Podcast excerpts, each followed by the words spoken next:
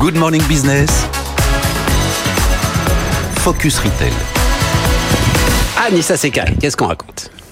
Une nouvelle plastique attaque a eu lieu samedi près de Toulouse. Pas de panique, c'est un mouvement pacifiste. Des bénévoles se sont retrouvés dès 10h à la sortie des caisses d'un supermarché Carrefour avec quelques pancartes et des slogans. L'objectif, sensibiliser les consommateurs sur l'omniprésence du plastique dans les rayons.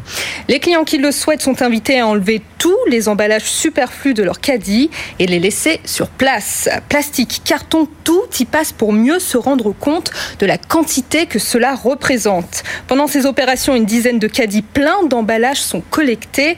Tout ça pour continuer à interpeller les consommateurs, les distributeurs et les industriels.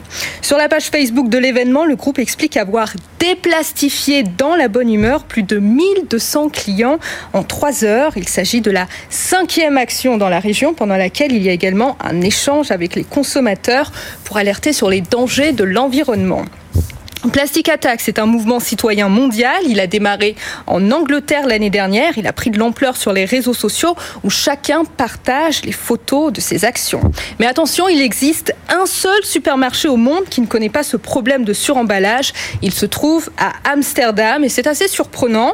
Dans les rayons à la place du plastique, un film naturel biodégradable est utilisé pour protéger les produits. Il se décompose après 12 semaines d'existence dans un composteur. C'est une première et le magasin l'affiche partout dans ses rayons, plastique free.